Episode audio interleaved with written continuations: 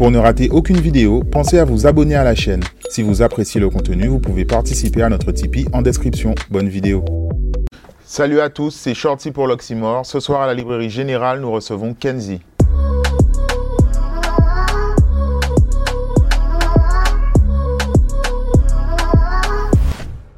Kenzie, bonsoir. Bonsoir Shorty. Tu es un artiste actif depuis euh, plus de 15 ans aujourd'hui, enfin tu nous préciseras tout ça. Euh, tu as euh, eu plusieurs albums, notamment avec ton frère Rafia.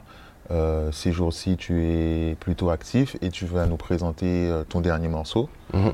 Mais aujourd'hui, c'est une tradition. Avant de parler de ton actualité, on va revenir à tes débuts. Est-ce que tu peux nous raconter tes premiers contacts avec la musique? Ben écoute, moi, j'ai grandi en, cité, j'ai grandi à Grand Camp. Donc, on avait les, on avait les grands du Routing Park, où tu avais des sons de système quasiment ben, chaque week-end. Donc, du coup, voilà, moi, j'ai toujours, toujours vu ça, j'ai toujours connu ça. Je n'ai pas, de, pas de musicien dans ma famille. On n'a pas de. Il n'y a pas forcément de, pratique musicale, etc. Donc, oui, j'avais mes parents qui écoutaient des morceaux. Donc, j'avais du Patrick Saint-Éloi, j'avais du Charles Aznavour, beaucoup à la maison. Et naturellement, ben, moi, je me suis rapproché de, ben, de mes potes, en fait. Donc, forcément, ben, il y avait l'influence, ben, comme je t'ai dit, de, du wu Park. Après, j'avais aussi des... J'avais un pote qui venait du, du Suriname, au collège, mhm. qui m'a fait découvrir mes premiers rythmes. Tu vois, lui, il me, faisait écouter des, euh, une, une, communauté très dancehall. Très... très, Les gens du Suriname sont vraiment à fond sur le dancehall jamaïcain, mais si tu veux, en tout cas à l'époque, il me faisait découvrir des choses que je ne connaissais pas du tout.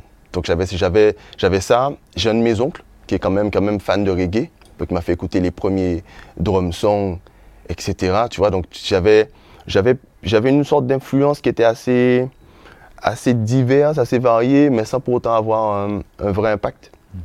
Le déclic, je dirais que je l'ai eu au, au collège. J'avais un bon copain, des Al Capone, et qui lui ben, faisait, faisait des freestyles en fait. Et moi, un jour, si tu veux, dans la cour de récré, je le vois en train de, en train de chanter et et je me suis dit, ben ça, j'ai envie de faire ça aussi. Je me suis toujours un peu, un peu intéressé à, à l'écriture. Donc, tu vois, la poésie, etc. Je, je, je, j'écrivais vite fait des choses, tu vois, c'est pas forcément de sens, etc. Mais, mais ça m'intéressait. Mhm. Et quand je l'ai vu faire ça ce jour-là, je me suis dit, ben, ça m'intéresse, ça vraiment, et je vais essayer. Je suis l'agent, mec, l'agent, des rimes flashers, traçants, flic marcheurs, des cracheurs, des shit afghans. Donc j'ai commencé à écrire deux ou trois trucs qui n'ont pas de sens. Mais c'est comme ça que je me suis un peu lancé. Tu n'as jamais pris de cours de musique, solfège, etc. Non, des cours à part les cours de flûte. Hmm, non, non, non, je n'ai pas pris de cours de musique. Euh, je suis, en fait, je me suis lancé naturellement dessus. Par mhm. contre, j'ai toujours eu envie de, de m'inspirer, si tu veux, des meilleurs. Donc moi, quand je chantais dans ma, dans ma salle de bain, ben, j'essayais de chanter comme... Ben, J'écoutais Sizzla. J'écoutais César, j'écoutais Capleton, si tu veux. Et j'essayais de reprendre. J'ai toujours aimé le chant, dans l'absolu. Donc j'essayais vraiment de m'inspirer de ça et je retravaillais un petit peu mes voix. En fait, je m'inspirais de ces gars-là, en fait. Donc pour monter en termes de tonalité, etc., etc. Donc je m'intéressais, je faisais ça. Et j'aime aussi le texte. Tu vois, quand tu as, as, une mère qui te fait faire le ménage sur du Aznavour, ben, tous les, au bout d'un ben, ça rentre, quoi. Et tu commences à, à, à considérer ça comme une forme de, de référence. Donc le texte, ça m'intéresse. Donc quand je me suis intéressé au rap assez rapidement, ben, naturellement, je me suis tourné vers les mecs qui avaient du texte. Alors, à cette époque-là, effectivement, c'était quand, même, quand même la base, tu vas avoir du texte. C'était quand même ça le... Début des années 2000, là Avec clairement, clairement. Donc là, on est, on est au début de... Je au début de Booba, en tout cas, en tout cas de ce, de ce qu'on a connu, si tu veux, mhm. où il a commencé vraiment à être, à être connu. J'ai saigné du Idéal J, par exemple, j'écoutais ça en boucle tous les jours, tous les jours, tous les jours, si tu veux. Et j'avais ça, en fait, c'était, c'était ma référence, donc avec, du, avec du NTM, bien entendu, etc. Donc j'avais ça comme référence en termes de, en termes de texte, en termes d'écriture, en termes de rigueur. dès le départ, j'ai eu cette rigueur-là en termes de texte. Et après, ben, j'ai aussi travaillé le chant parce que j'écoutais, ben, j'écoutais des voix et, euh, et ça j'avais envie, ouais, j'avais envie de chanter. J'ai pas forcément une belle voix, mais j'avais envie de chanter. Et c'est marrant parce que tu parles du coup de tes copains ou des grands du quartier, mais tu as chanté euh, une bonne partie de ta carrière avec ton grand frère. Et est-ce que lui, du coup, ça n'a pas été une, une euh, inspiration? Est-ce qu'il chantait pas déjà? Est-ce que c'est venu en même temps que toi? Je vais te dire. Euh, alors, quand j'ai commencé, quand j'ai commencé à, à, chanter avec le Black Scare, You can do whatever you want, say whatever you think, drink your vitamin. You know what I mean, I never give up the thing, never give up my dream. You gotta shut up when the lie is building. C'était vraiment au tout début. Tu avant ça, avant ça, bon, mais j'écrivais des choses vite fait. Tu sais, c'était plus avec du beatbox et puis on s'amusait plus qu'autre chose. Ça commence à devenir sérieux avec le, avec le Black Scare. Et un jour, de vrai, je, je, je l'appelle. Il est à Paname, il fait ses études, il venait d'arriver. Et je lui dis, tu sais quoi Ben, pff, je me suis mis à faire du son. Et monsieur me dit, mais moi aussi. et lui, il avait son crew, si tu veux, à l'époque, à Paname. Et on savait pas du tout. Et du jour au lendemain, ben, il s'est mis aussi, parce qu'on avait, on a les mêmes influences, tu vois, on a, on a grandi pareil, on a beaucoup de potes en commun, tu vois, c'est mon, mon grand frère, on, est, on, est toujours, on a toujours été ensemble. Donc on a la même influence, on a écouté les mêmes CD, tu vois, il, ramenait du Eden Megamix, pour ceux qui savent, du drum song, tu vois, il ramenait pas mal de choses aussi de son côté. Et du coup, ben, on a cette influence-là qui est commune. Et il a fait son chemin. Et à Paname, ben, il a commencé à, à chanter un peu, moi de mon côté. Et c'est un coup de fil. Et je lui ai dit ça. Il m'a dit, ah ouais, ben, moi aussi. Et on s'est mis à envoyer, à s'envoyer des choses, en fait. Et euh, je reviens sur ce que tu viens de dire, parce que là, tu nous as parlé de Grand Camp. Et ouais, là, subitement, tu nous as ouais, parlé ben oui, mais Donc, alors, qu'est-ce qui s'est passé? Est-ce que tu peux nous raconter ça? Alors, ben voilà, moi, tu sais, moi, j'ai j'ai grandi à Grand Camp. C'est mon- C'est c'est ma jeunesse, c'est mon enfance. J'ai énormément de potes là-bas. Je, je dis que je viens de là, tu vois, parce que c'est parce que c'est là que j'ai c'est là que j'ai appris beaucoup de choses, tu vois. Et, euh, et on a déménagé. On a déménagé et, euh, et on s'est installé, ben voilà, à DE, tu vois, à DE Sainte-Rose. Je me suis retrouvé, si tu veux, aller au lycée à Sainte-Rose. Et ben, ça fait un changement de vie. Alors après, ma famille est de Sainte-Rose. Donc, euh, naturellement, si tu veux, tu, tu es ancré là-bas. Mais j'y allais, j'y allais tu vois, le week-end, voir la famille vite fait. Mais c'est vraiment, c'est vraiment la région pointoise, quoi. Donc, du jour au lendemain, ben, tu te retrouves là-bas et tu commences à, ben, faire des connexions. À faire et euh, je connaissais pas grand monde. Je suis arrivé au lycée, je connaissais pas grand monde. J'avais peut-être un ou deux cousins là. Et tu croises du monde. J'ai un de mes cousins qui savait que je faisais du son, mais vite fait. Et un jour, on était, euh, on était dans une espèce de, c'est une espèce d'amphi, tu sais. Et là, t'as les mecs, j'entends des mecs en train de chanter dans le coin. Moi, je suis dans mon, tu vois, je suis dans mon coin. Je suis pas, je suis pas du genre à aller forcément. En tout cas, à cette époque-là, j'étais vraiment dans mon coin. Je faisais mes trucs. De toute façon, je connaissais personne, donc je vais pas non plus aller me taper la honte non plus. Et, euh, et là, mon cousin qui dit Ouais, bon, mais, mais c'est ses cousins, moi, mais c'est qu'à faire son. Calme ta joie, quoi, tu vois. Et là, boum, les mecs commencent à me chauffer. Je viens, je m'assois. On était autour d'une. On était peut-être 6-7 assis. On a mis les chaises comme ça. T'as un mec à l'époque, c'était Kingston, qui a intégré justement le Black Sea quoi après, qui commence à faire un beatbox. Et euh, pff, moi, j'avais pas, j'avais pas beaucoup de sons potables, peut-être deux sons potables. Et le mec, il me dit Ok, machin, vas-y, vas-y. Et. euh, et c'est Kérosène qui était, qui était un peu, tu vois, un peu leader là-dessus parce qu'il faisait déjà du son euh, au collège, donc c'est lui qui était un peu leader par rapport à un peu tout le monde. Donc, et euh, il me s'est dit, ok, lâche le son. Ben, c'est moi, je lâche le son que j'avais, le meilleur son que j'avais. Ça s'est bien passé, c'était bien accueilli. Et les mecs me disent, ouais, bon, ben, demain, nous, on fait même bitin là. Bon, j'avais pas beaucoup de son. Donc, le soir, je suis rentré chez moi et j'ai commencé à écrire, écrire, écrire. Et c'est comme ça que, c'est comme ça que ça a démarré. Euh, ensuite, il y a eu un, une, euh, un projet, une mixtape ouais, à l'époque, c'est Ouais. Tune After Tune. Ouais. Euh, alors, souvent, c'est associé un peu justement à peut-être Black Scare, Jutsu, c'est un peu flou. Est-ce que tu peux nous raconter l'origine de ce projet Est-ce que ça a donné?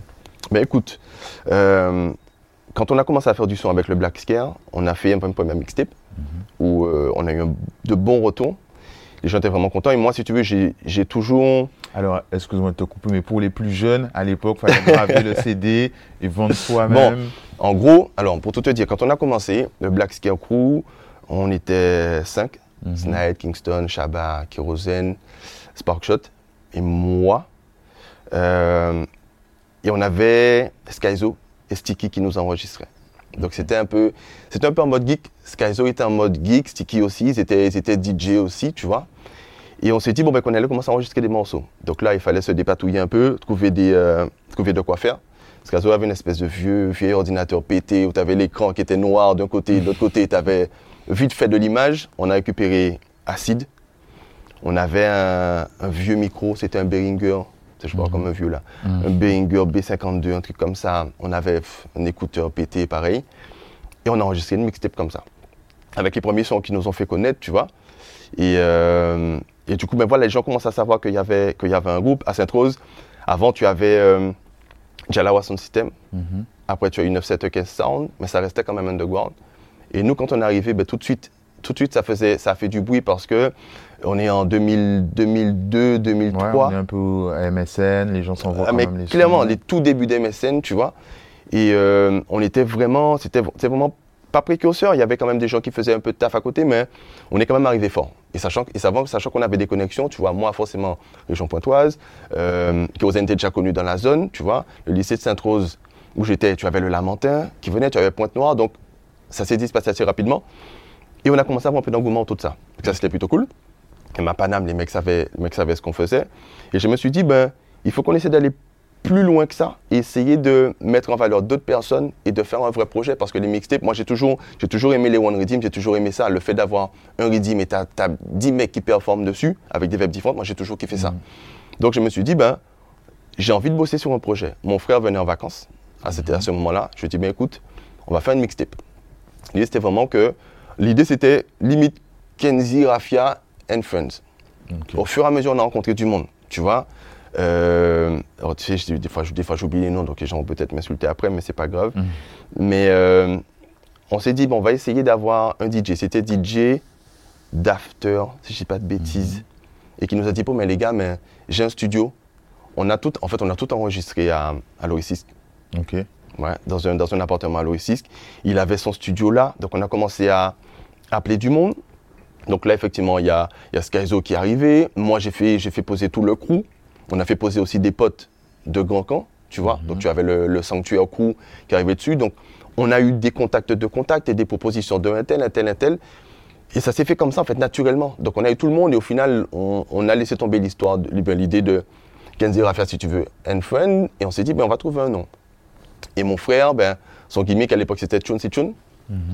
On s'est dit, bon, ça rend pas super bien. On est arrivé à Chun After Chun. On a mis Terra Banks en pochette. Ça, je crois, ça, je crois que c'est, euh, je crois que c'est Skyzo d'ailleurs qui a trouvé la, la photo. Ouais, un- J'espère que je vais la retrouver. On mettra un Bien entendu, pour, avec- le- pour les spectateurs. Avec grand plaisir. Et si tu veux, ça s'est fait comme ça en fait. C'est-à-dire que petit à petit, chacun, chacun dans son, dans son champ de compétences en fait, a fait ça. Et comme tu dis, on a gravé les CD. Moi, j'étais à, à j'ai vidé les stocks de, de CD vierges, tu vois. À l'époque, euh, mon père nous avait, nous avait acheté un ordi qui avait le, le graveur, tu vois, CD, RW, façon. J'ai fait que ça. J'ai passé des nuits à graver des CD. Des fois, tu graves des CD, tu vas te coucher. Au final, le truc, il est, le truc, il Ouais, est ça, vide. ça ratait des fois. De fou.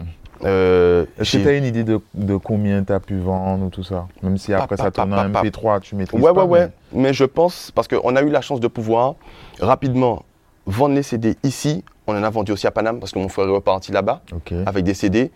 Euh, je pense qu'on a dû écouler peut-être 500 mixtapes, un truc comme ça. Facile parce que. c'est déjà énorme, sachant que ça tournait beaucoup en copie aussi. Ah oui, mais Alors, clairement. Oui, parce que euh, rapidement, si tu veux, de par, de par les connexions que j'avais, j'étais toujours à la rue Frébeau. Donc je connaissais, je connaissais les gars qui vendaient, donc je positionnais chez eux. Il y avait DJ After qui avait sa boutique, donc je lui posais des CD et ça partait vraiment bien. Mon frère, il faisait tous les week-ends, il était à, à tu vois, avec DJ Skaz, etc. C'est-à-dire qu'il y avait quand même une connexion qui existait, donc on arrivait à passer des CD, à vendre des CD. Et je pense qu'on en a vraiment écoulé parce que, tu sais, on te vendait des, des boîtes de, de Oui, 10, bien sûr.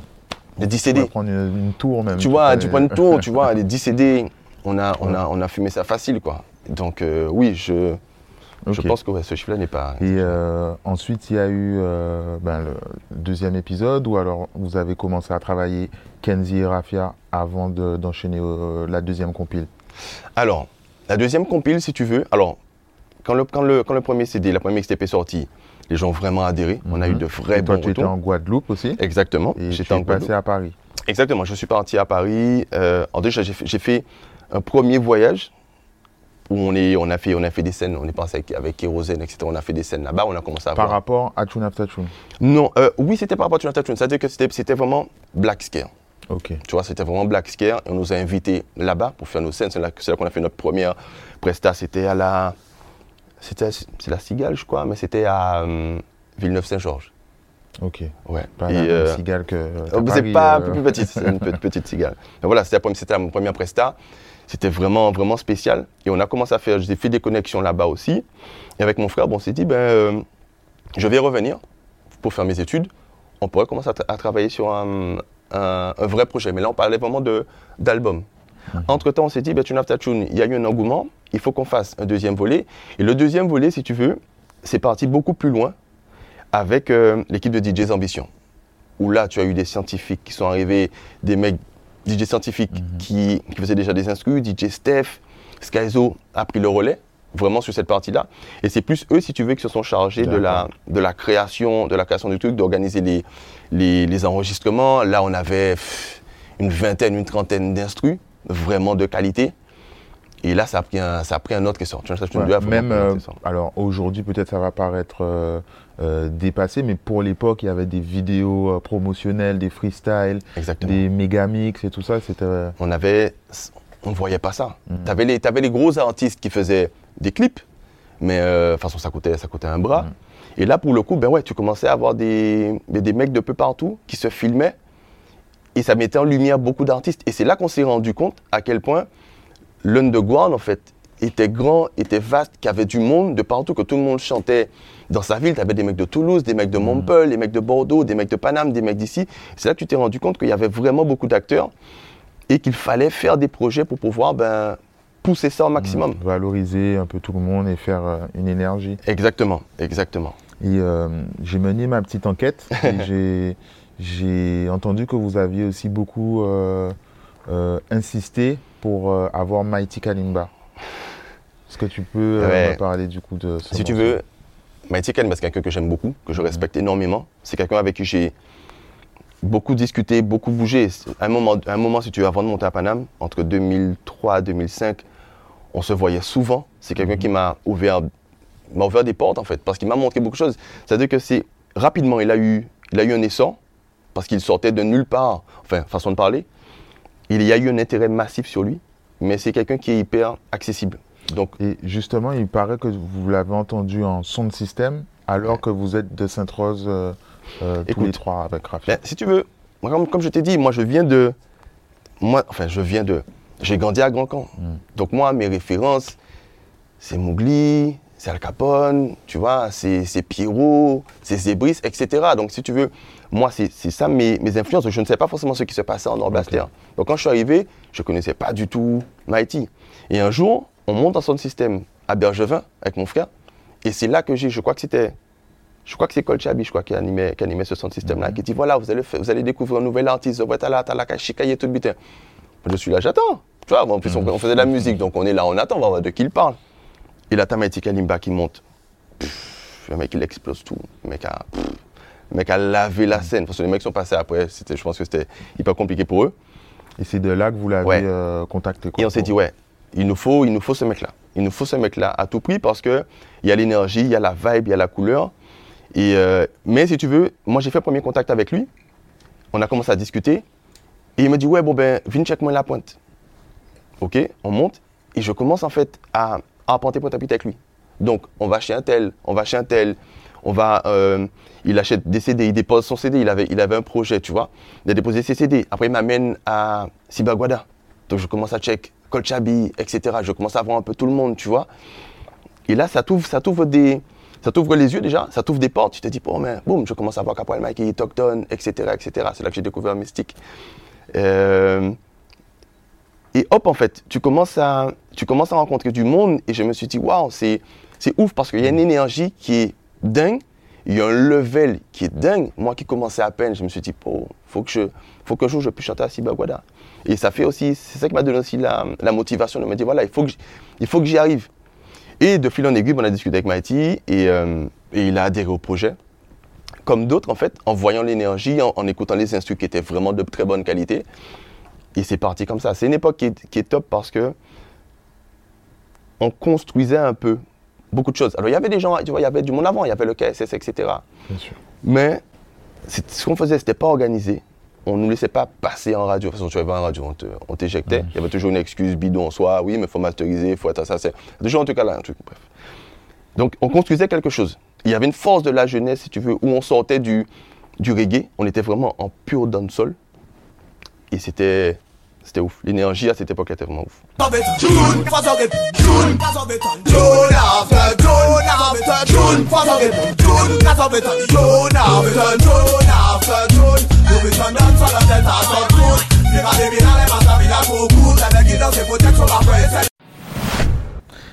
Après, Euh, le deuxième épisode, donc Tune After Tune, Mhm. euh, là, vous avez immédiatement travaillé un album avec Rafia. Euh, Est-ce que tu peux nous parler de cette période? Alors, moi, comme ça, dans mes souvenirs, euh, j'ai l'image que c'est Comeback qui est arrivé et, et voilà. Donc, mais peut-être Ouais, de ta non, perspective, tu nous raconteras. non, en fait, quand on est, quand on est, quand je suis arrivé là-bas, on s'est dit, en fait, j'avais déjà des morceaux de mon côté. Il en avait, donc on s'est dit, tu sais quoi, on va rassembler tout ça, on va faire des, on va faire des feats et on va faire un premier CD qui s'appelait euh, Shodem. On s'est dit voilà, j'ai fait ma, j'ai fait ma, j'ai fait ma photo de mon côté, il a fait la sienne. On a envoyé un mec, je sais même plus d'ailleurs, qui a fait, qui a fait le- la pochette. Désolé, si me regarde. Et euh, on s'est dit voilà, on fait une pochette, on fait un truc et on sort nos morceaux. On a eu un bon retour. On a eu un très bon retour parce que les gens, les gens me connaissaient déjà un peu plus. Euh, et du coup, ben, l'alchimie entre les deux, elle est là. Soit ça reste mon frère.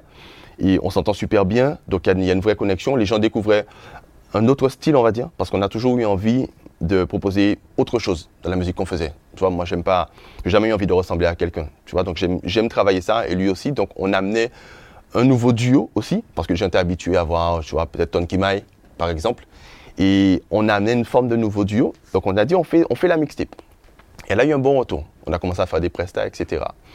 Et c'est après, si tu veux, qu'on a voulu aller un peu plus loin, aller chercher d'autres types d'instrus.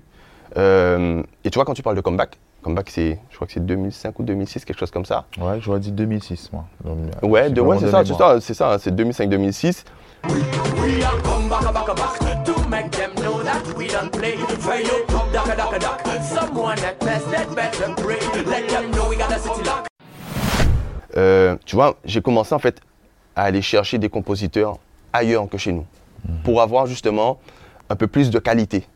Et j'ai commencé à contacter des Jamaïcains. Ok. Et c'est comme ça qu'on est tombé, tu vois, sur le, le Wamba Rhythm à l'époque et qu'on a enregistré le morceau. Mais pareil, c'est un morceau qui est, c'est un morceau qui est phare par rapport à, à- à ma carrière et à, à notre carrière même. Mais c'est un morceau où on s'est dit qu'on voulait faire différemment. Quitte à, quitte à peut-être choquer ou décevoir ou peu importe, tu vois. Mais on voulait amener un truc de différent par rapport à l'instru. Et euh, ben, ça a plutôt bien fonctionné. Ok. Et à quel moment vous êtes passé du coup à un album? Alors moi, dans mes souvenirs, ça a été bien distribué. Tu, me Ouais. diras. hein. Ouais, ouais. Ça a été bien distribué. Il y avait un clip. Il y avait Admiralty. Euh, Est-ce que tu peux du coup préciser tout ça? Avec, Bien sûr, avec quels moyens vous avez eu? Est-ce que vous avez des été moyens, accompagné? des moyens, on n'a pas de moyens. En vrai, euh, je suis quelqu'un de très ambitieux. Et je me donne les moyens. Mhm. Donc, tu vois, quand tu parles de moyens, enfin, il n'y a pas de secret, c'est les prestats qui ramenaient un peu de sous. Donc, tu mettais sous de côté. Euh, je commençais à travailler. Enfin, j'étais entre études et travail, tu vois. Pendant l'été, moi, je ne rentrais pas en, en vacances, je bossais, tu vois. Donc, je bossais là-bas, je mettais des sous de côté. Et c'est là que j'ai commencé à financer un peu tout. Mon frère aussi, pareil. Mon frère bossait. Donc, on a mis des sous de côté, on a commencé à investir. Donc, on voulait avoir, on voulait enregistrer dans un bon studio, avoir de la qualité. On savait que c'était important, tu vois. Donc, on s'est, on, s'est- on s'est mis à, on a voulu avoir les moyens, donc on a contacté aussi des compositeurs. Et petit à petit, ben, tu commences à structurer on se posait des questions. Je me suis toujours posé la question de savoir comment, ça fonctionne la musique. C'est quoi Ça peut autant, ça être expert, mais c'est quoi l'édition? C'est quoi la distribution? Mais qui fait quoi? Pourquoi un tel fait ça? Comment il fait ça? Tu vois? À l'époque, il y avait les gros. Il y avait euh, Dance Music. Tu vois? Je voyais ce qu'ils faisaient et je me disais, ben, comment ça se passe? C'est quoi être producteur? Et petit à petit, on se posait des questions. Et comme je te dis, je suis ambitieux. Donc, Tune After Tune 1, j'ai voulu avoir des gens que j'appréciais, les poteaux, mais on avait envie aussi d'élever le niveau. Tune After Tune 2, on s'est dit pareil, on va chercher encore plus loin. La mixtape qu'on a faite, on s'est dit, ben là, on va, on va essayer de, de- de pousser au maximum, toujours en vendant main à main. Mais petit à petit, on, on s'est intéressé à Internet. On s'est intéressé à, ben, est-ce qu'on peut essayer de vendre nos mixtapes? Sur, via MySpace ou est-ce qu'on fait un site Internet Tu vois, à l'époque, on avait, on avait fait d'ailleurs un site Internet par rapport à ça. Je me suis je je m'intéresse toujours à ce type de choses. Mais quand on a fait l'album, naturellement, il fallait qu'on le fasse mieux que ça. Il fallait qu'on rencontre un distributeur. À l'époque, on, avait, on a eu la chance d'avoir une, une licence. Donc, j'ai appris ce que c'était de, de presser des copies, de négocier, tu vois, de négocier. Enfin, je connaissais rien du tout, tu vois. Bon, tu lis deux, trois trucs, tu arrives, tu fais semblant. Tu dis, ouais, ouais, ouais, mais. euh, et ça, ok, ça passe, tu vois. Et euh, tu amènes du monde avec toi, tu vois. Donc, c'est comme, comme ça que petit à petit, ça s'est fait. Et, euh, et pareil, avec Admiralty, c'était, aussi dans cette logique, tu vois. Il y a, il y a Admira- tu le connaissais, tu l'avais rencontré en Presta ou tu as démarché Pareil, est-ce que vous avez démarché Dons Music? Est-ce que vous avez dit, voilà notre projet, qu'est-ce Ben, qu'on peut si faire? tu veux, euh, c'est toujours dans cette logique de faire mieux Mhm. et d'aller proposer quelque chose. Admiral, je ne le connaissais pas, pas personnellement en tout cas. Euh, mais on s'est dit, voilà, on a, on a un morceau qui, ben, qui nous parle, on aimerait bien l'avoir dessus. On aimerait bien l'avoir sur le projet. À l'époque, il était vraiment. Il était vraiment euh, Et je me suis mis, ben, j'avais le contact d'un contact qui connaissait un contact. Mhm. Je lui ai dit, voilà, moi, j'aimerais le, j'aimerais le, le rencontrer. C'était pas facile, parce que comme je te dis à l'époque, il était vraiment. Euh, j'ai pas envie- j'ai pas envie de dire au top, mais c'était vraiment Oui. l'artiste qui était inatteignable, etc. Parce que voilà, il avait, il avait pas mal de morceaux qui sortaient, tu vois. Mais je me suis dit pourquoi pas, tu vois. On reste, euh, on reste des Guadeloupéens, on reste des artistes, on reste des, tu vois. Donc j'ai commencé à établir un premier contact avec lui, tu vois. Euh, je l'ai rencontré. Après, il avait effectivement son, sa maison de production, il avait un manager, donc j'ai fait des allers-retours, ping-pong, etc.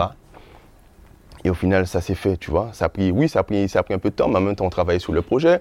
J'ai Admiral, oui, mais on a eu Specta aussi, tu vois. Specta, c'est un mec, c'était, j'ai entendu ça, je ne sais pas. Et euh, pareil, c'était une ambition, tu vois. C'est un mec que je, que j'ai croisé une fois. Je dis, ben, je fais un projet, tu me À connais. Paris, Jean, tu Ouais, as à Paname, dit, Paname, Salut Paname. mec, voilà ma musique. et- À Bagneux. Ok. à Bagneux, dans le bus à, Bagneux. Je lui dis, mais c'est toi Il me dit, ouais. Je lui dis, c'est quoi J'ai un projet, j'ai un morceau hip-hop, on fait un feat. Il m'a regardé, il me s'est rigolé. Je lui dis, non, non, non, je suis sérieux. Mm. Il me dit, ouais, bon, écoute, euh, écoute, si on se recroise. Ben, négo, on s'est recroisé. J'ai fait en sorte qu'on se recroise, tu vois ce que je veux pris dire? le même bus. tout. Ouais, non, enfin, j'ai pas, tu vois, c'est pas en mode stock, tu vois, c'est pas, pas you non plus. mais, euh, mais tu vois, j'étais là, quoi. J'étais là et je l'ai recroisé parce qu'on prenait le même bus. Je lui ai dit, écoute, j'ai ça, écoute ça. Je sais plus, je sais plus ce que j'avais. J'avais gravé juste l'instru sur un CD. J'ai dit, voilà le CD, écoute. Et le mec, j'avais mis mon numéro de téléphone, il m'a envoyé un message, il m'a dit, ouais, bon, c'est cool, il y a moyen.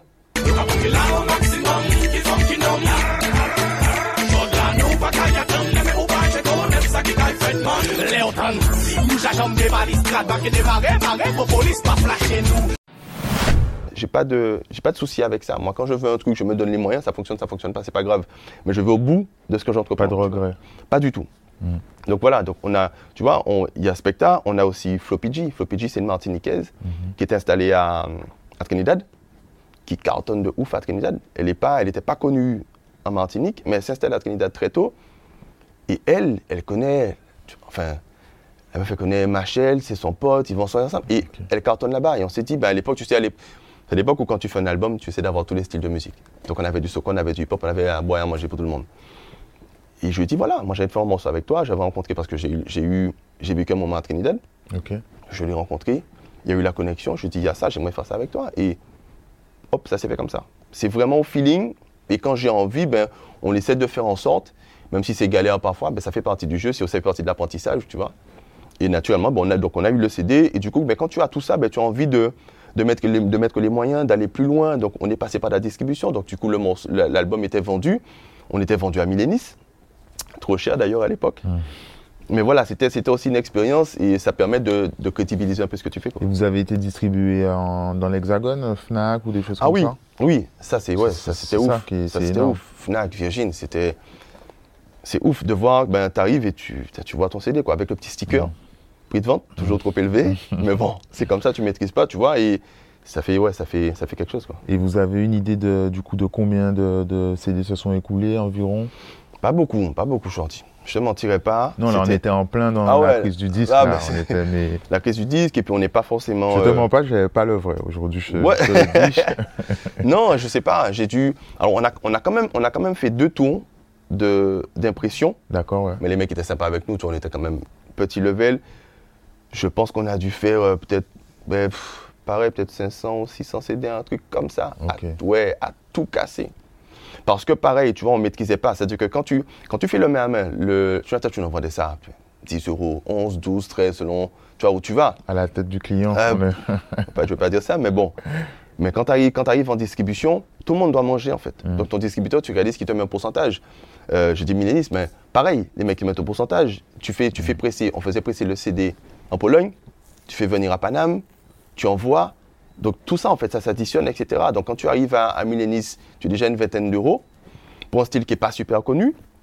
Ben, c'est compliqué. C'est compliqué d'écouler quand tu as, quand tu es, tu as envie d'arriver à ce circuit-là, mais quand tu y arrives, c'est compliqué d'écouler.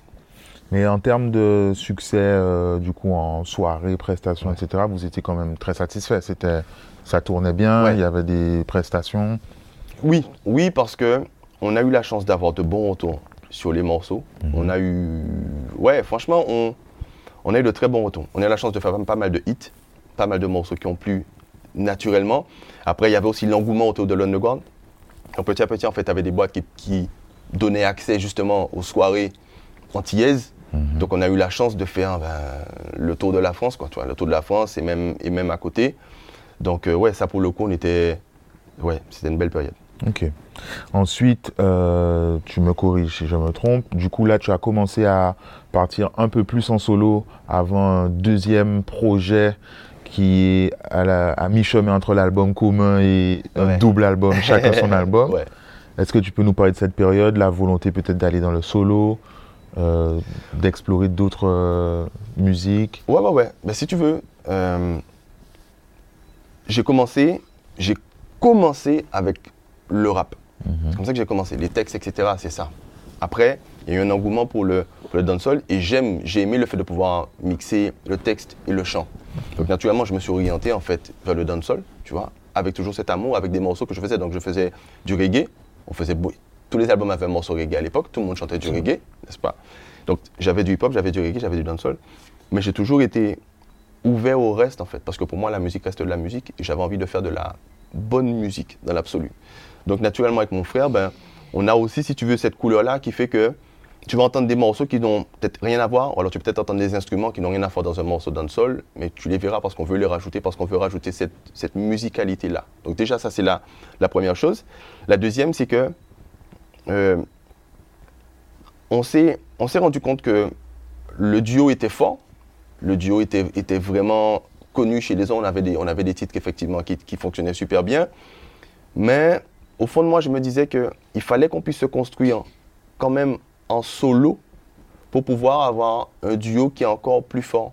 Parce que, en fait, le déclic, c'est tout, c'est- tout bête. C'est que on, on nous a appelés pour une presta. Mon frère ne pouvait pas. J'ai été seul. Et je me suis dit, mais. pff. Ok.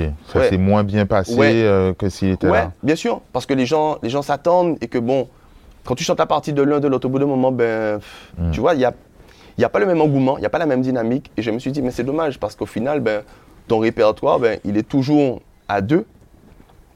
Et ça peut, ça peut parfois Ouais, être c'est un frein. ça peut être un frein.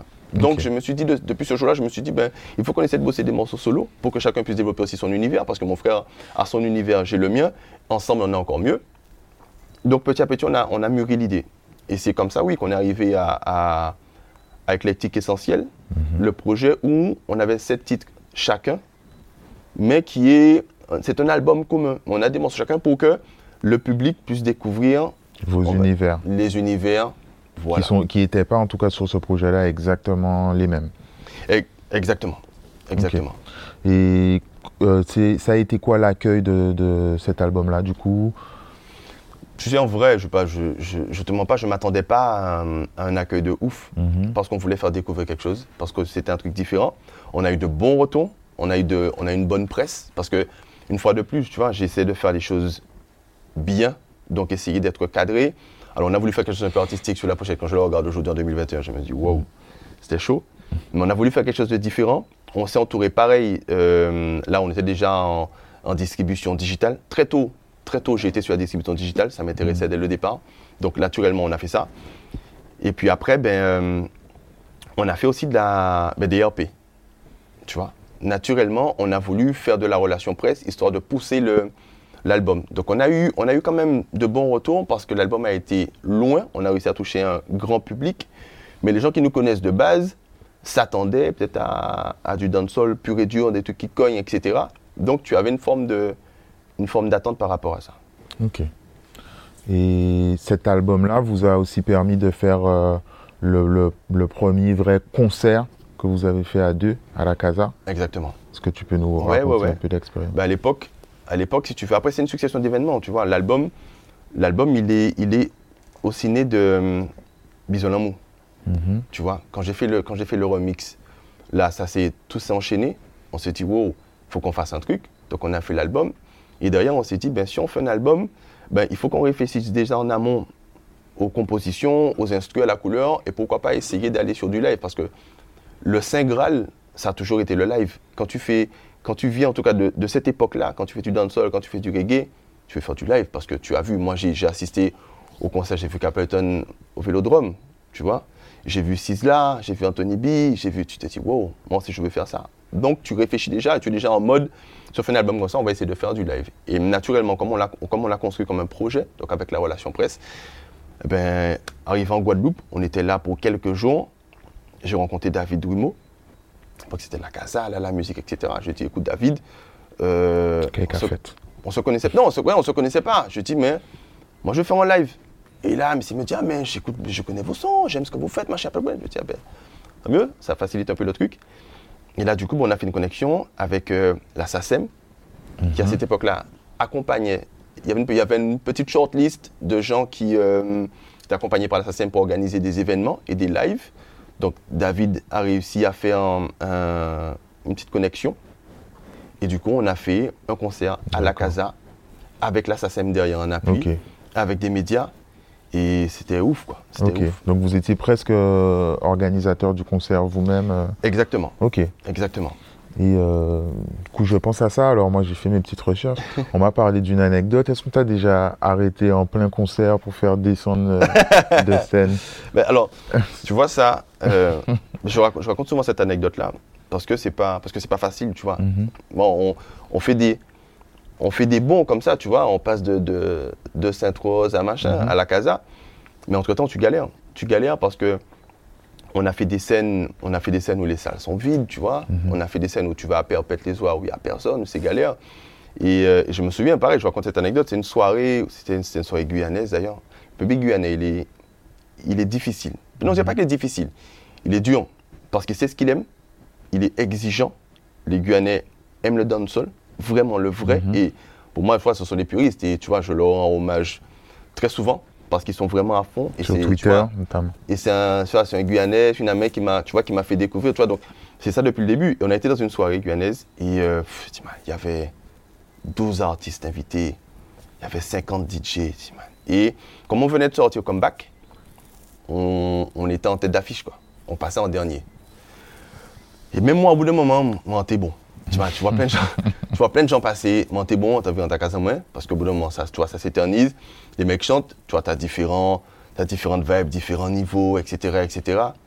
Et tu vois, je commence à chanter, etc. On est peut-être au deuxième, troisième son, et il y a une meuf qui est là, devant la scène. Elle me fait un signe, elle fait un signe. Je me dis, mais, tu vois, je me dis peut-être que c'est une meuf de l'orga, tu vois, parce qu'on est arrivé hyper tard. Je me dis, bon, ok, machin. Et mon frère était dans son couplet, il est en train de chanter. Donc moi, je suis, tu vois, je sors un peu de mon truc. Je dis, mais qu'est-ce qu'elle veut Tu vois, est-ce qu'il y a peut-être un micro qui va pas, un truc machin? Et elle me dit, ouais, euh, vous en avez pour longtemps là, parce que. J'ai dit, j'ai dit, non, non, non, non, non, non. On- non, non, on va y aller, on va va y aller. Et le pire, en vrai, je dis à mon frère, bon, on speed, hein. Parce que c'est vrai, parce que ça reste, tu vois, même moi, moi j'en ai marre, tu vois. J'ai pas forcément envie de, de donner une mauvaise expérience. Donc on a dû sauter peut-être un ou deux sons par rapport au truc. Et on a enchaîné, on a enchaîné, on est arrivé à, à l'avant-dernier son, on est arrivé à comeback, boum, c'était plié, on est parti. Mais, mais c'est vrai, mais c'est, c'est réel, tu vois, c'est réel. Et tu des fois, tu, tu vois les, euh, tu vois les bons côtés, machin, strass, paillettes, etc. Mais il y a une réalité, en tout cas, quand tu commences, quand tu te construis en tant qu'artiste, et tu prends des vents comme ça, tu prends des galères, tu vas perpète les oies. Et c'est. Ouais, ça fait. En fait, ça te construit aussi en tant qu'artiste. Et ça ramène aussi une forme aussi de, ben, d'humilité aussi. D'humilité, tout à fait. Euh, on va venir maintenant à la période, disons, actuelle de, Ouais. de ta carrière.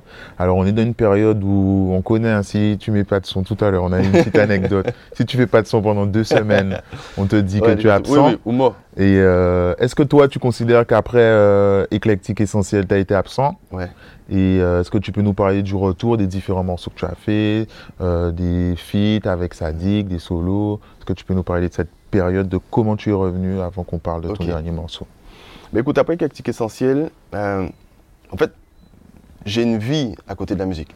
Tu vois, la, la musique, c'est, c'est une passion, tu vois, c'est une passion qui, que j'ai depuis, depuis des années, mais, mais j'ai aussi une vie professionnelle à côté, tu vois. Et j'essaie de, j'ai toujours essayé de concilier les deux. Tu vois, donc euh, tu sors de ton taf, tu cours aller faire une, une interview, tu vois, tu vas te changer après dans les toilettes de ton taf, etc. Tu reviens, tu arrives le matin. Pour aujourd'hui, quand tu dis ça là non, non, là c'est bon. Mais, euh, mais voilà, Paname, j'ai fait que ça, tu vois. Mhm. Je courais à droite et à gauche, je revenais, j'étais cerné, j'avais les yeux rouges parce que la veille, j'ai pris le train, j'avais raté le train, j'avais pris l'avion. Mais j'ai toujours concilié ça, j'ai toujours fait ça. Donc, euh, c'est normal que, à un moment donné, ben, ben déjà, je peux, je peux, je peux pas être aussi prolifique qu'un artiste qui fait de la musique à 100% tous les jours. Moi, comme je te dis, pendant l'été, moi, je taffais pour pouvoir faire de la thune. Ma thune, je la réinvestissais bien sûr dans la musique, mais je mettais aussi des sous de côté, etc. Donc, quand je voyais certains, la concurrence des fois, qui étaient là pendant l'été, qui faisaient des prestats, mais moi, je ne pouvais pas y aller parce que j'avais mon taf, parce que j'avais ci, parce que je venais de commencer un boulot, ou parce que ceci, cela. Donc, après, j'accepte. Tu vois, c'est un choix que j'ai fait. J'accepte. Et c'est vrai qu'après Critique Essentiel, ben, j'ai eu une période professionnelle où j'avais beaucoup de choses, si tu veux. C'était hyper prenant. Donc, naturellement, ben, j'ai dû lever le pied. Et après, il y a aussi les aléas de la musique. Quand on a, quand on a sorti l'album, on est rentré dans une espèce de, de période où, où la musique, c'était compliqué. C'est-à-dire qu'il y a eu la crise du disque, le streaming n'était pas encore arrivé. On avait des plateformes comme, je ne pas de bêtises, musique.me, où tu achetais des morceaux, mais ça coûtait, ça coûtait quand même cher le morceau. Les gens n'étaient pas forcément à l'aise avec ça, à l'aise avec... C'est l'époque où Ouais, personne, même, ne- personne- même mettre la carte sur Personne ne Internet. mettait, personne ne mettait sa carte Ouais. sur Internet. Moi, je me souviens, j'ai acheté des, j'ai acheté des albums dessus pour tester. Enfin, m'achetais comme ça, quoi, parce que tu te dis, tu mets ton compte et puis tu sais pas ce que ça va donner. Et on était dans une espèce d'entre-deux où il n'y avait pas encore la, il y avait pas encore la, la 7D, etc., etc. Donc, tu es dans une phase. Moi, quand j'ai fait le clip de Bison Lamou, par exemple, j'avais un camion en bas de, en bas de l'appartement. Tu vois, j'avais, j'avais, j'avais, j'avais une vraie équipe où les mecs faisaient des pauses, où t'avais, parce que c'était du vrai gros matos pour pouvoir faire des clips et ça coûtait un bras Un budget, ouais. tu vois? Donc on est dans une espèce d'entre-deux où c'est compliqué de faire la musique, où il n'y a pas forcément de, de soutien, de retour, les radios ne jouaient pas, ne jouaient pas forcément le, le jeu. Il n'y a pas cet engouement-là, même il y avait, il y avait aussi une espèce d'essoufflement même dans le, le- dans le rap. Aujourd'hui, aujourd'hui c'est cool, mais il y a une période où c'était, c'était le désert. Donc c'est aussi cette période-là où ben, je me suis mis à fond sur mon taf, etc. Donc j'ai levé le pied, il y avait moins de morceaux. Et, euh, et ça a duré, donc on a peut-être sorti un ou deux titres vite fait, tu vois. Il y a eu, il y a eu les Bangkok qui sont arrivés. Entre-temps, il y a eu les Dulcinés, etc. Mais c'était quand même, c'était quand même par épisode et c'était assez, c'était assez espacé. Jusqu'à un jour où, ouais, je suis, je suis rentré m'installer en Guadeloupe. Et c'est là que je me suis dit, ben écoute, ben, Tu as trouvé ton équilibre qui te permettait de refaire un peu de musique. Ouais, il y a un peu de ça. Je te mentirais pas, à un moment donné, à cette époque-là, j'avais envie d'arrêter. Ça me saoulait parce que faire de la musique, c'est dur. Euh, ça coûte cher, ça prend du temps. Euh, humainement aussi, c'est prenant parce que c'est pas, pas facile. Tu as, ben, t'as des gens qui sont pas forcément dans le même mood, dans la même vibe, dans la même. Il y a des déceptions aussi, j'imagine. Il y a énormément de morceaux peut-être sur lesquels tu comptes Ah, mais et ça n'a pas les retours que tu espérais ou des choses comme ça. Clairement, moi je te dis, honnêtement, tu sais, des fois, je, j'ai des morceaux comme Bangkok, Besoin l'amour, tu vois, qui ont, je ce sont des classiques. Mais en vrai, moi, je suis, je suis content du titre. Mais moi, ça m'énerve. Ça m'énerve parce que j'ai fait des ça. pour lesquels fait tu t'es donné. J'ai fait ça à l'arrache, tu vois. Des trucs que j'ai écrits, mais vite fait. Et quand je vois des morceaux pour lesquels ben, j'ai travaillé, j'ai fait un scénario, on va faire ci, on va faire ça, je prends un billet, on monte à Paname, on fait ça, on fait ci. Et tu vois qu'il n'y a pas, pas l'engouement. Donc, tu es content, en même temps, tu te dis, waouh, c'est compliqué. C'est compliqué, c'est tellement aléatoire. Donc, je parle, tu vois, c'est. oui, il y a des déceptions. Il y a des déceptions à la fois humaines, parce que les gens avec qui tu as envie de bosser, etc., ils ne pas sur la même longueur d'onde. Des, des fois, tu te dis ben, que ça va fonctionner, mais ça passe pas. Tu investis, ça fonctionne pas. Donc, tout ça fait que. Et on a une, une industrie qui n'est pas, non plus, euh, qui est pas non plus organisée, qui n'est pas forcément florissante. Donc, tu, te, tu as l'impression des fois de tourner un peu en rond, de ne pas pouvoir aller plus loin, de te dire que tu, tu essaies de passer des messages, mais ça, ça n'atterrit pas aux, aux bons endroits. Mais moi, j'ai cette période-là où ouais, j'avais envie d'arrêter. Et je suis, je suis rentré, je me suis installé, Et ça va mieux. et ça va mieux. J'ai eu des. Tu vois, les gens, tu vois, les gens te disent toujours, ouais, mais pour ça, t'es bon, continue, etc., etc., etc. Bon, tu te dis, ouais, une fois, deux fois, trois fois, j'ai remis le pied à l'étrier. Les premiers morceaux que j'ai sortis, c'était, c'était des flops. Quand je suis, tu vois, quand je suis arrivé ici, c'était des flops, ça n'a pas fonctionné. Parce que voilà, il y a, je, je repartais aussi en solo. À un moment donné, solo, c'était, c'était au tout début, tu vois. Après, c'était, c'était Kenzie et Raffia non-stop. Donc, il faut aussi réapprendre à, à écrire seul, à faire un deuxième couplet, un troisième couplet, parce que tu vois, tu vois, tu viens, un je fais, confort ah oui, je fais une euh, intro, mais oui. fait le refrain, je fais un couplet, mais tu vois, et des fois j'étais tellement flemmard, je faisais quatre mesures, il faisait quatre mesures, on faisait un couplet, tu Mhm. vois.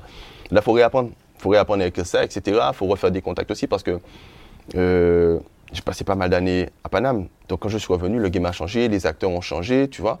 Donc il faut aussi, il faut aussi euh, retrouver du monde, faire des connexions, discuter qui fait quoi, qui est qui, qui se positionne, comment les médias fonctionnent, réapprendre tout ça. Et qui fait que ben on arrive, on arrive à aujourd'hui où ça va, oui, ça va beaucoup mieux, où voilà, il y a ce chemin-là qui est passé. Euh, Il y a eu quand même euh, des morceaux, alors de l'extérieur, j'ai envie de dire, qui ont bien fonctionné. Ouais. Morceaux avec Sadik.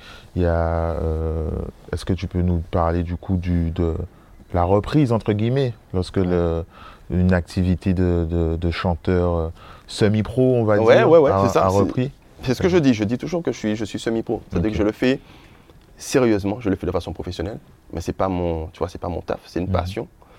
Et, euh, et du coup, voilà, bon, au début, quand je t'ai dit, j'ai fait, je dis quelques fois parce que je suis, exi- je suis très exigeant avec moi-même. Donc pour moi, voilà, pour moi, c'était pas bon, il fallait mieux faire. Et j'ai commencé à, j'ai commencé à retrouver un peu la sauce.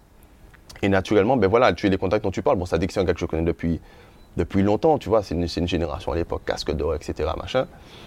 Et, euh, et naturellement, ben, tu refais ces connexions-là entre, ben, par rapport à des prestats, etc. Et euh, la première, le, premier featuring, c'était un, un morceau de dancehall, c'est Dancehall Ting. Tu vois, pareil, c'est une instru guyanaise, tu vois, parce que euh, les compositeurs, ben, on est aussi dans cette période-là, tu vois, 2000 ouais, 2016-2017, où le dancehall commence à redescendre. C'est toujours le cas. Le trap arrive. Enfin, voilà, le trap, tu as eu quand même pas mal, de, pas mal de petites choses, mais le trap est là. Donc, les compositeurs qui faisaient du dancehall ont arrêté de faire du dancehall, soit qu'on fait zouk, soit qu'on fait trap. Et du coup, ben, faut aller chercher plus loin, faut gratter, faut chercher, faut comprendre un peu ce que les gens aiment, ce qu'ils ce qu'ils attendent, parce que le game a changé, il faut savoir s'adapter à ça, tu vois. Et ça, c'est pas, c'est pas simple. Ça aussi, ça m'a valu un, vrai travail par rapport à ça. Et du coup, ben, la connexion avec Sadik, ouais, c'est fait naturellement parce que c'est un, c'est un bon beat dancehall qui fonctionne, qui parle. Tu vois, quand tu, quand tu as fait du dancehall, tu peux pas être sensible à ça.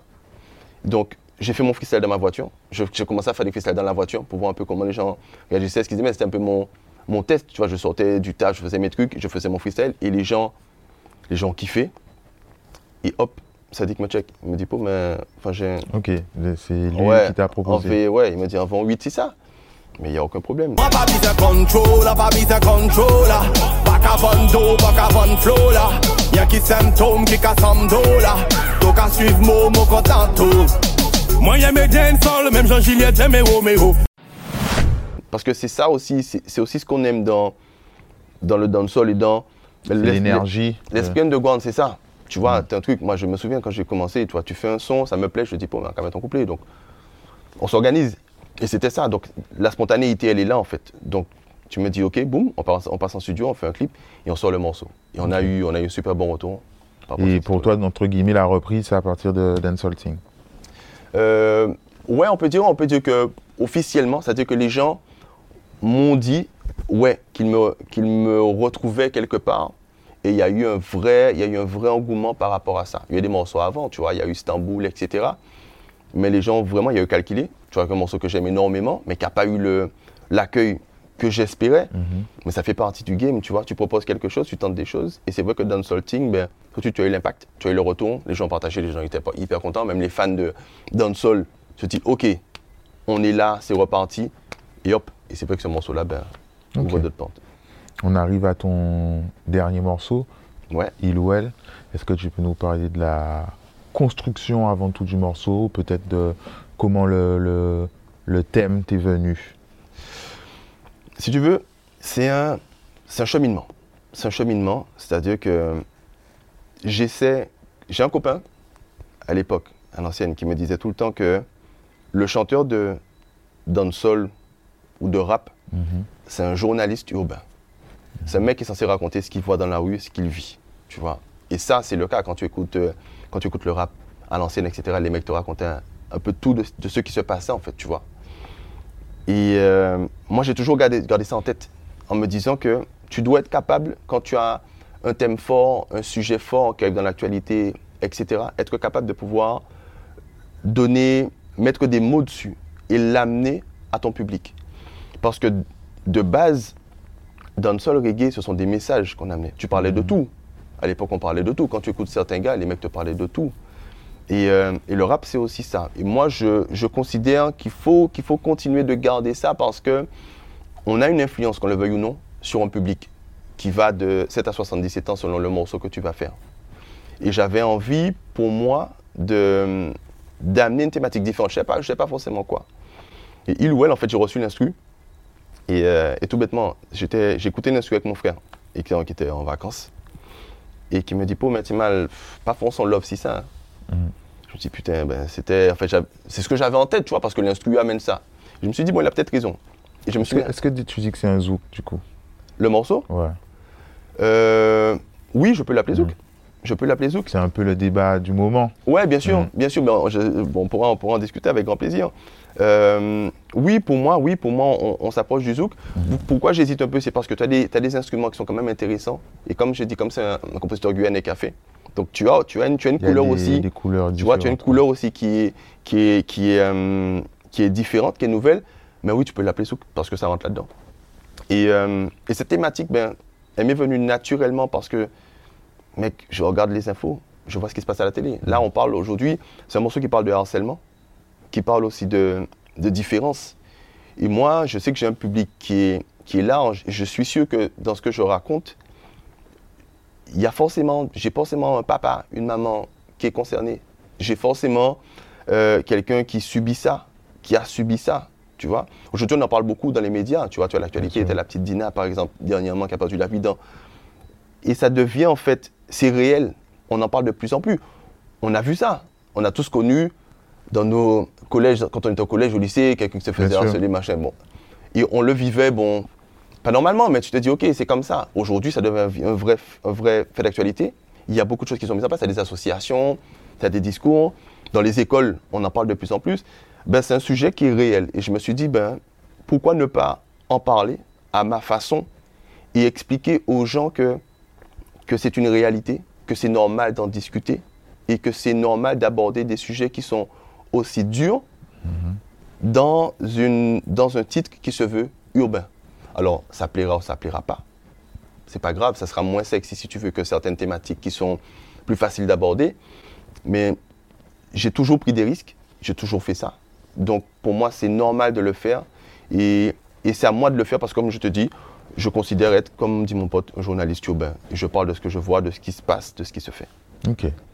Et au moment où on tourne, j'ai pas encore vu le clip, mais peut-être Ouais. est-ce qu'il y a des, des choses dont tu aimerais parler, euh, nous parler de, des choix de direction artistique que vous avez fait pour le, le clip? Ouais, bien sûr, bien sûr, bien sûr. Mais écoute, euh, j'ai voulu faire différemment avec ce clip-là parce que le message est assez fort.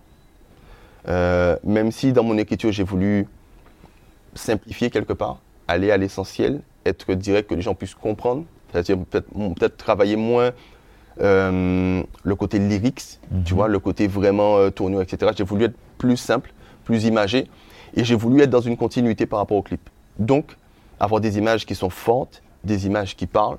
Donc, on va bien évidemment, tu vois, les, le, le morceau parle de la petite Émilie.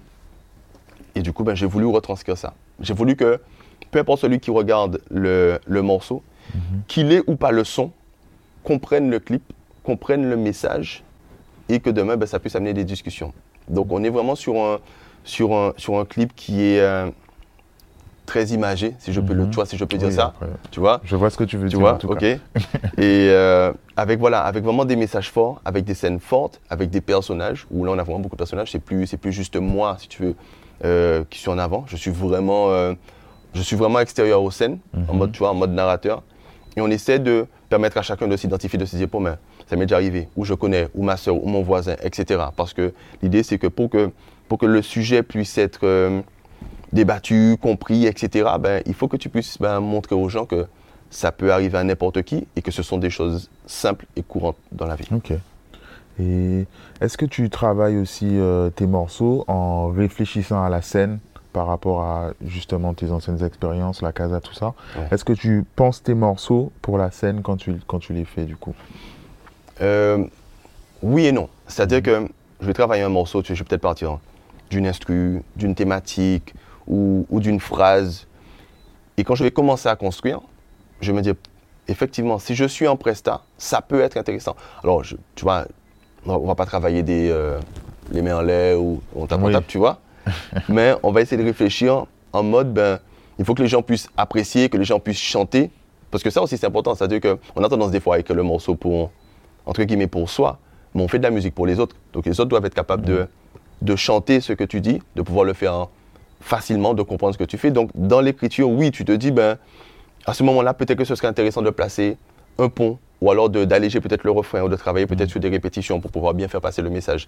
Donc oui, quand j'écris, ben, j'essaie de, de plus en plus, en plus, en vrai, de travailler, de travailler ça pour pouvoir permettre à chacun de s'approprier le morceau parce qu'on fait de la musique pour, pour les autres quoi, aussi. Bah, ça me fait penser à une, une question que j'avais. Ta musique était beaucoup plus dense avant, hein, je parle Ouais. début des années 2000 et tout Ouais. ça. Et est-ce que tu as vraiment travaillé du coup pour un peu euh, aérer un peu les couplets et tout ça pour que ce soit plus, plus audible pour euh, le- le- les auditeurs en fait? Ouais. Tu as vraiment travaillé ça? Tous les jours. Mhm. Tu sais, je, je me dis que quelque part, c'est aussi grâce ou à cause de ça que, j'ai- que je continue à faire de la musique. C'est-à-dire qu'à un moment donné, il y a un shift. Euh, Il y a beaucoup d'artistes de ma, de ma génération qui ont arrêté, qui ont laissé tomber, tu vois. Il y a même certains, tu vois, qui, qui, qui deviennent vraiment euh, aigris quelque part. Parce qu'il y a eu un changement, en fait, totalement, qui coïncide, coïncide un peu pour moi avec, euh, avec YouTube et la perception au niveau des vues, donc notamment ben, le nombre de vues qui est devenu le baromètre, tu vois. Et petit à petit, ben, il y a eu un changement en termes de, en termes d'appréciation en fait des morceaux. Et c'est vrai que moi qui suis, je suis un lyriciste. J'aime ça, j'ai toujours travaillé ça. Moi, les mecs qui m'inspirent sont des mecs des, de base des chanteurs à texte. Donc j'ai voulu travailler ça. Et à cette époque-là, quand tu avais des textes, toi, tu faisais partie de. C'était c'était ça le baromètre en fait. Mm. Ce que tu racontais, etc. C'était la voix et le texte. Et du coup, ben, du jour au lendemain, ben, on te retire ça quelque part. C'est plus, c'est plus devenu le, le, le, laisser repère passer, pour, euh, le repère pour pouvoir juger, pour pouvoir machin. On est sur totalement autre chose. On est sur le nombre de vues, on est sur ci, on est sur ça. Donc, naturellement, ben, moi, ça m'a, ça m'a fait réfléchir. Et plutôt que de me dire, bon, ben, j'arrête parce que ça ne me correspond plus, parce que j'en ai marre et commencer à insulter la nouvelle génération, etc., je me suis dit, non, je vais essayer de prendre ça comme un challenge. En me disant, bon, ben, j'essaie. Si ce que je de te maintenir au niveau, entre guillemets. euh, Exactement. Et si je me suis dit que si ce que je propose, si cette nouvelle formule plaît aux gens, je continue. Sinon, on laisse tomber. Donc j'ai commencé à retravailler mes, euh, ma façon de voir, ma façon d'écrire. euh, Exactement. Et Dieu merci, j'ai de, de bons retours. Donc, Ok. on- Je reviens sur Hillwell parce qu'en fait c'est un, c'est un sujet qui est très important, très grave. Ouais. Est-ce que du coup vous avez euh, été accompagné peut-être par des associations ou des, des entités qui, qui aident dans, dans ces questions-là? Mais écoute, le morceau, ça s'est ça s'est construit déjà naturellement. Mhm. Donc on a déjà travaillé sur la création du titre. Mhm. Et naturellement, en fait, quand on a commencé à faire les premières écoutes, on a des gens qui nous ont dit Ah, mais je connais quelqu'un qui pourrait être intéressé. Je connais quelqu'un où vous devriez. Et ça s'est construit en fait comme ça. Donc petit à petit, oui, on a eu des associations, on a, on a des gens qui sont, qui sont vraiment en place dans, dans les thématiques. Mhm. Donc on, va, on, va, on travaille sur l'enfance, on travaille effectivement sur tout ce qui va être harcèlement, tout ce qui va être compréhension, même au niveau des parents, etc. etc. Donc petit à petit, oui, on s'entoure de monde et on essaie ben, euh, de mettre à disposition le- l'œuvre, le, projet pour pouvoir ben, aller plus loin, essayer de vulgariser un petit peu et faciliter. Donc oui, petit à petit, on a du monde qui nous rejoint au fur et à mesure et, euh, et on essaie d'amener ben, le plus loin possible et que ça serve, tu vois. L'idée, c'est vraiment de... Je ne parle pas en croisade, tu vois. Je ne suis pas, je suis pas un, un- un porte-drapeau, un étendard, mais je me dis juste que si il y a un message qui peut être passé et qui peut permettre à certains d'avoir une voix ou de se dire, bon ben, ah, mais les jeunes sont concernés, où il y a moyen d'eux, eh ben, on se met à disposition et on donne tout ce qu'on peut donner. Ok. Et là, on a parlé beaucoup de single en single. Ouais. Est-ce que tout ça, ça va Mhm. aboutir à un projet, mixtape, EP, Ouais, ouais, ouais. album? Ben écoute, je, je réfléchis, je réfléchis pas mal à ça. J'avais un projet de projet d'EP qui est là. Euh, on travaille, on réfléchit beaucoup avec l'équipe parce que entre ce que tu veux et ce qui se fait, ce qui se passe et ce que le public attend, etc. Tu vois, on essaie vraiment d'être, euh, de suivre un peu, de comprendre un peu la tendance, de répondre à la demande. Donc oui, il y a un projet d'EP qui se construit au fur et à mesure. Là, on est vraiment dans une phase single. C'est-à-dire qu'on travaille sur des morceaux, des morceaux forts. On essaie de voir comment les gens réagissent, ce que ça amène, ce que ça apporte. On essaie aussi de, de construire, euh, je ne dirais pas construire le personnage, mais il y a beaucoup de gens qui ne me connaissent pas, tu vois. Il y a, une- y a y a toute nouvelle génération qui est arrivée avec euh, TikTok, etc., tu vois, qui va, qui va découvrir, qui a déjà du monde, si tu veux, qui connaît. Et ben l'idée, c'est aussi d'être présent partout, d'amener du contenu partout, de construire cette image-là. J'ai beaucoup avec, je dis j'ai aimé avec mon frère, et une bonne partie de la génération, on a beaucoup souffert du manque de communication. C'est-à-dire qu'on a fait, on a fait une tonne de sons, mais il n'y a, pas de clip. On a fait quelques freestyles qui nous ont fait connaître, mais au final, il n'y avait pas de clip, il n'y avait pas forcément la possibilité de passer dans les médias, etc. Aujourd'hui, tu as des médias comme des radios, des fois, qui te font du contenu euh, visuel qui n'existait Oui, pas du tout avant. et tout Tu ça, vois? oui. Et il y, y a des gens qui sont arrivés à ce moment-là dans la musique et qui ont bénéficié de ça directement. Donc, eux ont eu une visibilité, une exposition qui était beaucoup plus facile et énorme. Je fais partie de ceux qui n'ont pas eu ça. Donc, il y a des gens, enfin, les gens connaissent mes chansons, mais ne me connaissent pas forcément. Donc, on travaille aussi sur ça, tu vois, à amener du contenu, à montrer aux gens effectivement ce qu'on fait, comment on est, comment on est organisé. Donc, ça passe par des singles.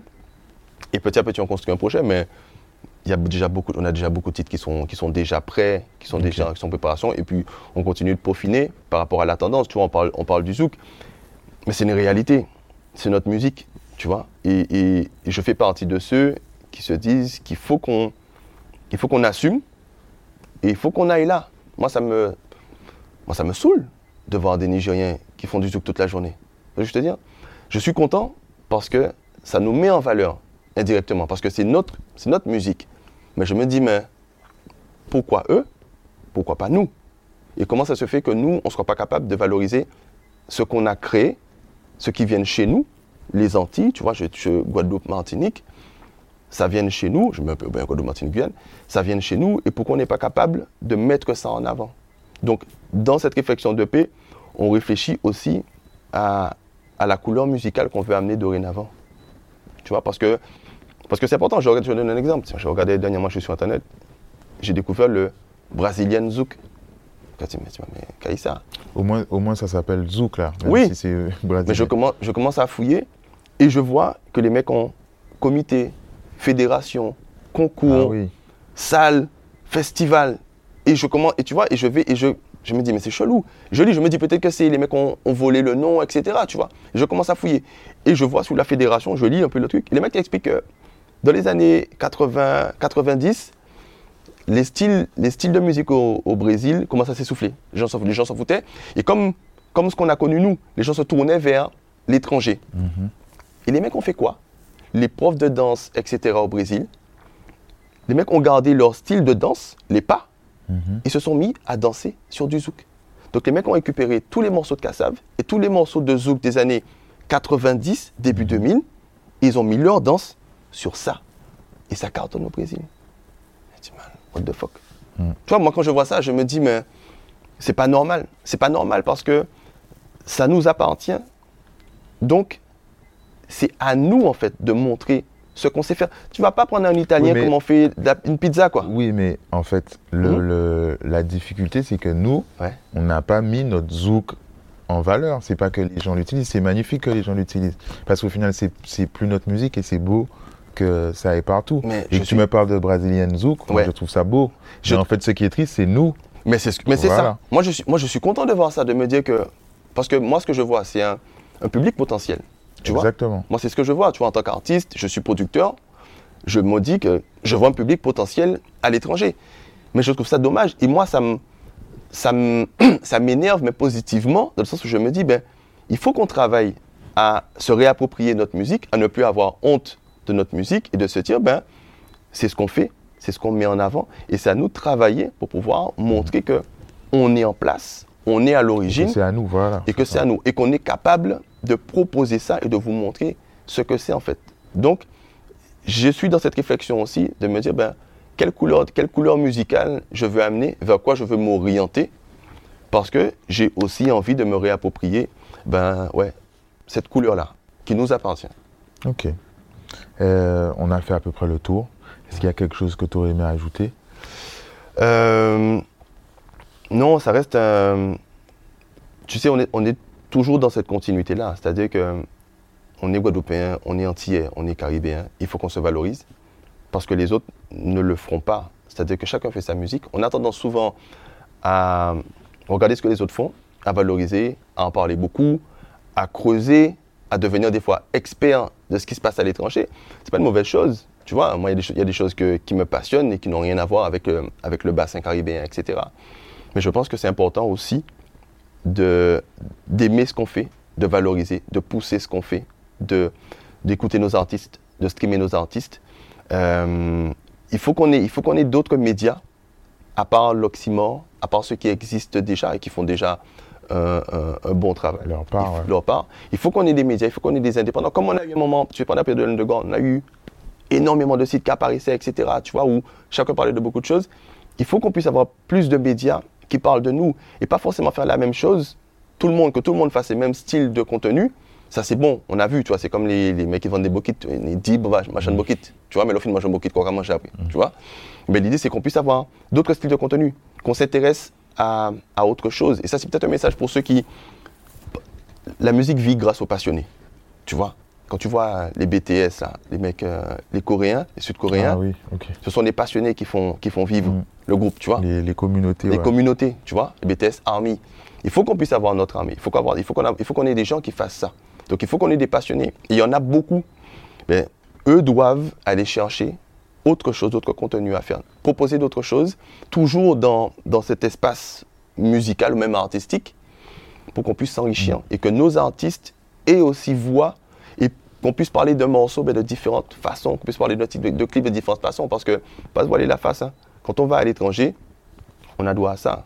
On a droit à un petit encart dans un truc communautaire et on passe pas dans les radios au national. En tout cas, il y en a très peu qui passent dans les radios et il faut se battre pour ça.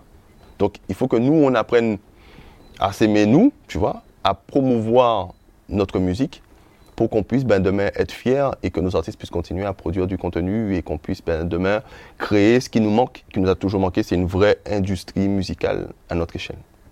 Ok. Kenzie, merci. Merci à toi de m'avoir reçu. On encourage euh, le public à aller streamer il ou elle. Exactement, c'est tout- tout- toutes les plateformes. Donc vous avez vraiment le, vous avez vraiment le choix. N'hésitez pas à streamer, écouter, partager. Et ma foi, j'attends vos retours. Ça marche. Merci. Merci à toi.